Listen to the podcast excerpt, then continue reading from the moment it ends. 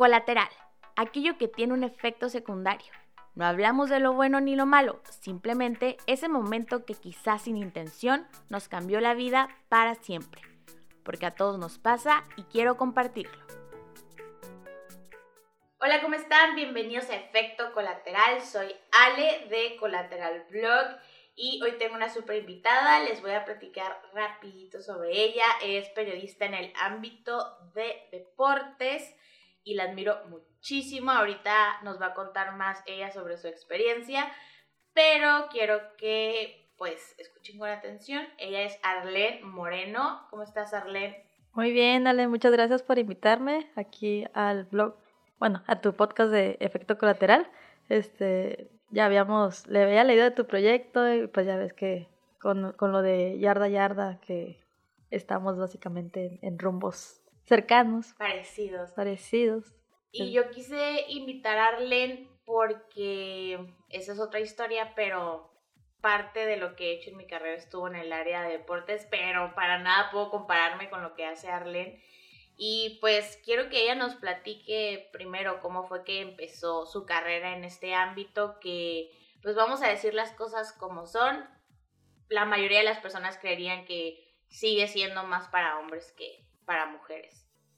Pues mira, todo empezó porque yo creo que para cualquier eh, rama del periodismo o de, o de, los reporteros te tiene que interesar el tema. A lo mejor la mayoría de los reporteros es como un interés social. Pero pues para mí era desde que estaba chiquita los deportes, porque crecí rodeada de primos, entonces era primos niños.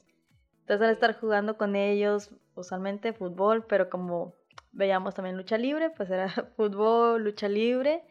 Y cuando estaba ya en la carrera, se fue dando, se fue dando de que materias encaminadas al periodismo. Y pues ya ves que, que teniendo las bases la puedes aplicar a casi cualquier tema, pero para, digamos, resistir en el ambiente de un reportero, te tiene que gustar y te tiene que interesar el tema, porque si no, al año, a los dos años vas a perder el interés o vas a sentir que la carrera de trabajo es, muy pesada. Eh, entonces para mí siempre hubo como ese interés en los deportes o en el ámbito cultural. En un principio no sabía como hacia cuál irme, pero pues al final de cuentas dije, no, la verdad, me gustan más los deportes, como que me gustaría meterme en ese mundo, aprender más sobre deportes que a lo mejor yo no veía cuando estaba niña, como el béisbol. a mí el béisbol lo, me decían y yo pensaba, ¿cómo voy a estar en un juego de béisbol que se va a ir extra innings y que no sabes cuándo se va a terminar? O sea, ese era como mi pánico de, de reportear béisbol, porque decía, un juego de 18, de 18 entradas cuánto va a durar y cuánto tiempo va a estar ahí en el estadio. Pero es más que nada eso, que los deportes siempre me interesaron, creciendo. No tanto practicarlos porque sentía que era muy mala en, las clases de educación física, pero sí estar ahí como viendo, viendo cómo, cómo las personas hacen cosas que tú piensas que a lo mejor son imposibles de hacer y pues ahorita lo vemos, ¿no? Cómo se rompen récords o cómo alguien, no sé, la otra vez creo que un juego de fútbol acabó 9-0, cositas así, que es difícil ver que sucedan, pero que sí pasan. Entonces, tener la oportunidad de estar ahí y verlas es como una de las motivaciones que me hizo dirigirme, ¿no? Hacia el ámbito deportivo. Dices un par de cosas que quiero como retomar. Hablando del base, ahorita me acordé, la primera vez que yo fui a un juego de béisbol ni siquiera supe cuándo empezó. Eh, por alguna extraña razón le pedí a mi papá que me llevara por mi cumpleaños y no sé, tendría 8 o 9 años y recuerdo que volteo y le pregunto que cuándo empezaba y creo que lleva como en la segunda entrada, ¿no? Pero, o sea, de niño de por sí es medio complicado entenderle y, y yo creo que sí es muy distinto cuando ya es un interés, como dices, a, bueno, esto es lo que me tocó. En mi caso, eh, lo del deporte se dio pero nunca había sido mi, afición, o sea, no sabía absolutamente nada. Eh, y es algo que yo creo que se nota, ¿no? Se nota muchísimo a las personas que tienen la oportunidad de conocerte y pues cómo, cómo has llevado realmente esa pasión a, yo creo que no nada más a ser testigo de cosas que no pasan tan seguido, yo creo que incluso a tú hacerlas, ¿no? Me comentabas que empezaste en periódico Frontera, digo, quien no sea de Tijuana, pues es un periódico. ¿Entraste directo a deportes o fue primero un poquito de periodismo general y ya después encaminarte al deporte? No, tuve mucha suerte porque yo entré al área web del, periódico Frontera, que es el Frontera Info. Entonces, eh, periódico Frontera, como bien dices, es de aquí de Tijuana, pero es parte del Grupo Gili, que es, eh, está basado en Hermosillo, Sonora.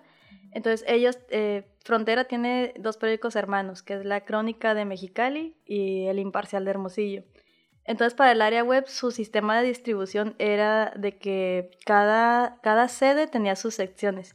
Y aquí en Tijuana nos tocaba hacer deportes y vida y estilo, que es como deportes y cultura porque no sabían definir vida y estilo. Me decían, tienes que, tienes que buscar notas de moda, de salud, de tips para mujeres, y dije, ah, y culturales, porque no lo quería meter en espectáculo. Entonces yo dije, eso es lo que yo quería hacer ¿no? desde un principio. Yo, yo la verdad no me veía reporteando de campo, yo quería como estar, digamos, siendo la mano que mueve los hilos, ¿no? Así como tener una labor un poquito más de editora. Que ya estando ahí en frontera me di cuenta de que no, no puedo estar todo el tiempo nada más corrigiendo notas o, o sea, sin, sin estar ahí viendo, ¿no? Cómo pasan todo, todas las cosas. Pero ya estar ahí en frontera me dio muchas bases porque eh, las notas que yo tenía que subir no nada más eran de los reporteros de aquí de Tijuana, sino eran de agencias. Entonces yo leía cómo escribían en las agencias y usualmente la gente que trabaja en las agencias pues ya tiene que tener cierto nivel, ¿no? Porque es un, es un material que envías a todo el mundo. Entonces leía de Fórmula 1, leía de tenis, leía de, de básquetbol, de muchos deportes que a, a, lo mejor yo no estaba muy familiarizada. O sea, el Kentucky Derby, y así como que, ¿qué es eso? Sí, cuando estaba leyendo y así como que, ok, la triple corona, y yo, oh, ok, entonces ya como que te vas familiarizando con nombres, con reglas, con muchas cosas que, que cuando eres fan no las ves, ¿no? O sea, le entiendes al, deporte que te gusta y sabes cómo se gana o, cómo, cómo se empata o cómo se compite, pero hay los que no te interesan, pues no sabes ni cómo. Entonces, están ahí en frontera fue pura suerte, fue suerte de que, de que aquí se hiciera la sección deportiva, de que, pues en mi familia la verdad eran fans del fútbol, entonces era de, yo sabía de fútbol y iba a ver a los cholos desde antes, desde que estaba en la universidad. Entonces era de que, oh, vamos a regalar vueltas para cholos, dinos algo, un dato que tú creas que la gente no va a saber. Entonces yo, oh, de los juegos del CREA, casi nadie va a los juegos del CREA, vamos a hacerles como, se los vamos a poner difícil, según, ¿no? Pero pues no, ni tanto, porque los cholos no tienen una historia muy larga. Y, y más que nada fue eso, yo creo que fue un golpe de suerte que se presentaran las condiciones para que yo fuera agarrando herramientas antes de empezar ahora así como a reportear en campo. Y ahora lo interesante cuando pasa esto, porque pues sí pasa, es que hay de dos, o aprovechas el momento o la oportunidad, o dices, ah, ya la hice, ya estuvo, y entras en un conflicto porque quizá no, no es lo que querías o el, hecho de llegar a donde sí querías tan rápido te puede aburrir. Entonces, ¿cómo fue el, el tan rápido poder sentir, ah, esto es lo que quiero y ya lo estoy haciendo? ¿Qué seguía después de ahí? Pues lo, lo que pasó conmigo fue que estando ahí yo, yo sentí como que estaba en mis 20, entonces para mí era como me veo haciendo esto a mis 30, o sea, me veo como en, en una oficina, eh, mejorando notas de las otras personas que te mandan, porque por las prisas pues había que errorcitos o traían datos que no estaban bien. O sea, siguen siendo sus notas, pero igual tú, tú les ayudas, ¿no? Cuando estás en, esta posición en las que las tienes que publicar inmediatamente porque es la página web. Entonces, o, proponiéndoles ideas, así como que, oye, ¿por qué no haces una sección de los cholos? Por ejemplo, fue de las recomendaciones que yo les hice. Porque dije, en tu, sección de deportes se pierde. En tu sección de deportes local, los equipos que son amateurs se pierden por los profesionales. ¿Por qué no mejor una sección de los cholos? O sea, están generando mucho material. Entonces, ese tipo de propuestas que sí, me la, que sí me las aprobaron, para mí fue como, ¿por qué no llevarlas a, otro, a otro, digamos, nivel?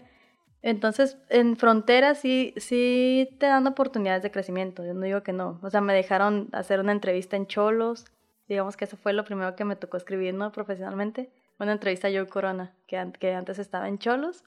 Y una entrevista a la parca que llegó de sorpresa al periódico y todos como que, ¿de qué vamos a hablar con la parca? Y yo, oh, yo soy fan de la lucha libre, yo puedo hablar de él, de lo que quieran. Es como... Levantando la mano. sí, es como, este. este, yo estoy aquí, sí, porque eh, el reportero creo que no estaba en la ciudad, no sé, no sé por qué no había una persona disponible para llegar y entrevistar a la parca. Pero dijeron, está bien, esta muchacha se la pasa saliendo de lucha libre, pues déjenla, ¿no? Que ahí a ver qué sale. Y al editor le gustó, o sea, dijo, hey, hablaste de cosas de que yo ni siquiera sabía, ¿no? Con este, con este señor. Y yo, ay, es que yo soy fan, es como... Entonces, los fans pues también saben cosas que, que a veces ni los reporteros saben, o sea, un reportero lo puede investigar y lo puede averiguar, pero los fans ya lo saben, ya, ya ni siquiera tienen que hacer el trabajo extra, ¿no? Del reportero, de investigar.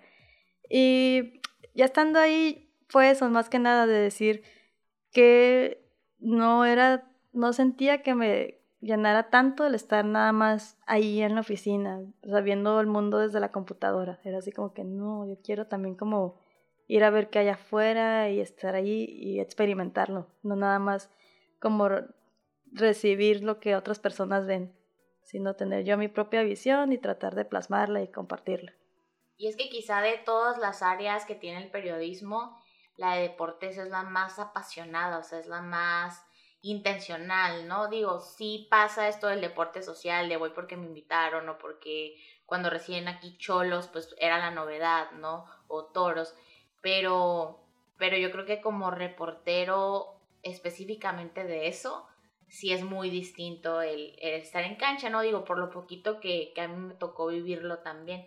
Y ahorita hemos hablado de, de, todo este lado de oportunidades y de cosas que se presentaron, pero hace rato que platicábamos un poco sobre de qué quería que nos hablaras, porque hay muchísimo de lo que podíamos platicar contigo. Eh, yo te preguntaba sobre los retos, ¿no?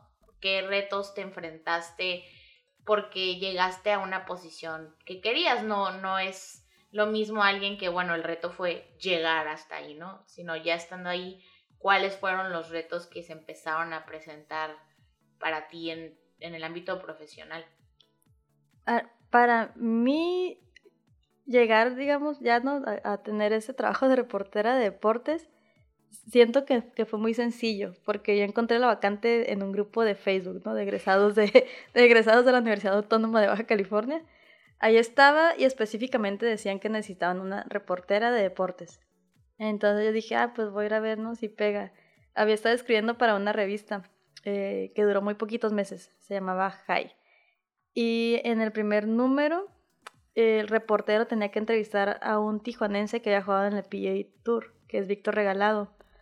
Y como no tenían un editor, yo iba a entrar nada más de redes sociales, yo dije, es que es básico, tienes que tener un editor en tu revista. O sea, no, no puedes tener a personal administrativo y redes sociales y ya, ajá, y reporteros X. Digo, no. Digo, tú, tú como inversionista, digo, ¿sabes lo que hace un editor? Y fue como que no, no sé qué. Le dije, ok, le dije, yo te puedo ayudar en ese, en ese aspecto, ¿no? Porque ahí en el Frontera eh, fue, fue gente de reforma. Y a todos los que teníamos que hacer como trabajos de editor, ya sea en el impreso o en la web, nos dieron un curso sobre qué tenías que tener en cuenta, ¿no? Para, digamos, para hacer la labor del editor. Entonces dije, bueno, me acaban de dar ese curso, de algo me tiene que servir, ¿no? Porque tampoco dije, no, pero yo tampoco digo, yo digo que un editor tiene, tuvo que, para ser un editor, no sé, haber reporteado, saber como todas las problemáticas que se enfrenta un reportero, porque en el día a día a lo mejor, digamos, nos ponen ruedas de prensa a tal hora y no empiezan a esa hora. Y luego tienes otra que supuestamente, digamos, una a las 10, otra a las 11. Y si una rueda de prensa te empezó a las 10 y media o 10.40, ya te quedas como que, ¿cómo lo voy a hacer para llegar a, las 11? o ah. me quedo a la que empezó tarde o, me pierdo el inicio de la otra. O dónde consigo la información. O sea, son como retos que son pequeños problemitas que se presentan en el día a día de los reporteros y si un editor no los vivió, a veces no las entiende. O sea, el editor es de que yo necesito la información, o sea, necesito la información para que ya salga, uh, pasan los horarios, ¿no? Usualmente un medio respetable, digamos, tienes los horarios bien marcados. Y el, la entrada fue fácil porque como ese reportero no hizo un buen trabajo, me puso datos que no eran y yo los detecté, o sea, yo fue como dije, ah, vamos a investigar todo. Dije, oye, me digo, no cuadran tus datos, digo, reescríbela. Y como era un reportero de experiencia y yo era una muchachita de todavía menos de 30, pues que tú no me vas a decir qué hacer y no sé qué. dije, ah, bueno, pues si no la reescribes, yo no te la voy a aceptar y no te la voy a publicar así. No, pues a ver cómo le hacen. Entonces dije, ni modo, vamos a tener que conseguir a otro, a otro golfista y resulta ser que hay otro tijuanense, porque Víctor Regalado creo que es de Chulavista, pero que es en Tijuana, no sé por qué lo consideramos como, es de Tijuana, pues ya sabes, ¿no? San Diego y Tijuana a veces los vemos, ¿no? Como lo mismo. Eh, y hay, otro tijuanense, Ernesto Pérez Acosta, creo que se llama. Es este, él es también, es pro en el Club Campestre de Tijuana. Y él ganó dos abiertos mexicanos consecutivos. Entonces dije, pues ese también es como un logro interesante, ¿no? Entonces fui, lo entrevisté, me contó toda su vida, desde que era niño hasta que, hasta que estuvo en el circuito profesional. Y cuando llegué a la entrevista de, del mexicano, con el editor de aquel entonces, yo traía, ¿no? La revista, no traía mi currículum porque dije, es que se lo mandé. Yo dije, no, pues ya lo mandé, ya para qué lo quieres. No, pues para verlo. Y le digo, no, no, no, le dije, hay que salvar el planeta. Le digo, ya lo tienes ahí digital, o sea, ahí lo puedes ver cuando quieras. Entonces ya estuvimos platicando, resultó ser que ese editor era fan del tenis y pues yo de, mi tiempo en el frontera leyendo de tenis me hice fan, así como que dije, sí, no, este, había un serbio que me encantaba, Novak Djokovic, entonces yo era como que sí, Djokovic es lo máximo y no sé qué, porque es muy chistoso, es muy amable, si ven juegos de tenis y lo ven como, digamos, pasándosela bien fuera de los, de, de los juegos, se ve que es una persona como que muy carismática, entonces por eso dije, sí, él va a ser mi tenista favorito. Y pues hablamos de eso, hablamos de tenis, eh, leyó el, artículo que había escrito del golfista y dijo como que, no, pues sí tienes nociones y no sé qué, dice, pero te tiene que gustar esto, dice, te tiene que gustar los deportes. Y yo, no, pues claro, le dije, si no, no estaría aquí. Yo estaba así como que es que tú, yo ya miré la fría que se llaman los reporteros, o sea, viendo a los reporteros del Frontera, y dije, no, o sea, porque alguien querría esto, o sea, si no te gusta, nadie quiere eso, nadie quiere, no sé, que te citen a las 8 de la mañana y que te digan, ¿sabes qué? Sí, ahorita tienes un evento a las 9, este, vamos a salir de la junta a las 8.40, pero pues sí llegas y de ahí, no sé, tienes que venir, dejar material y te toca la guardia, porque así funciona en el frontera. Los reporteros tienen que hacer guardia y es de que salen a las 10, 11 de la noche. Entonces yo decía, ¿quién quiere pasar todo su día eh, trabajando o con un horario cortado? O sea, no, realmente te tiene que gustar esto.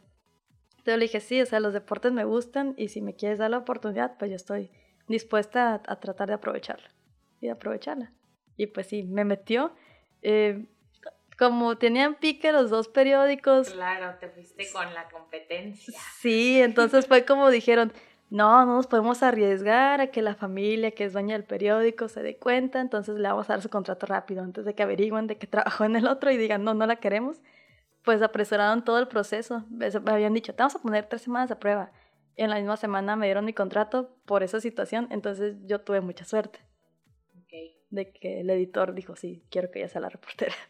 Sí, sí, es una labor súper pesada. Digo, fuera de lo, la impuntualidad que es cierta y que por otros proyectos me ha tocado ser la que lidia con los reporteros y tener que explicarles, porque muchas veces ni siquiera es culpa del organizador. Yo lo digo desde ese lado, eh, que estoy como loca marcándole al atleta o al representante que lo trae, oye, tengo aquí a los reporteros desesperados, o sea, y para ellos es muy fácil, ¿no? Para ellos este sentimiento de ego de pues ustedes quieren la información, espérenme.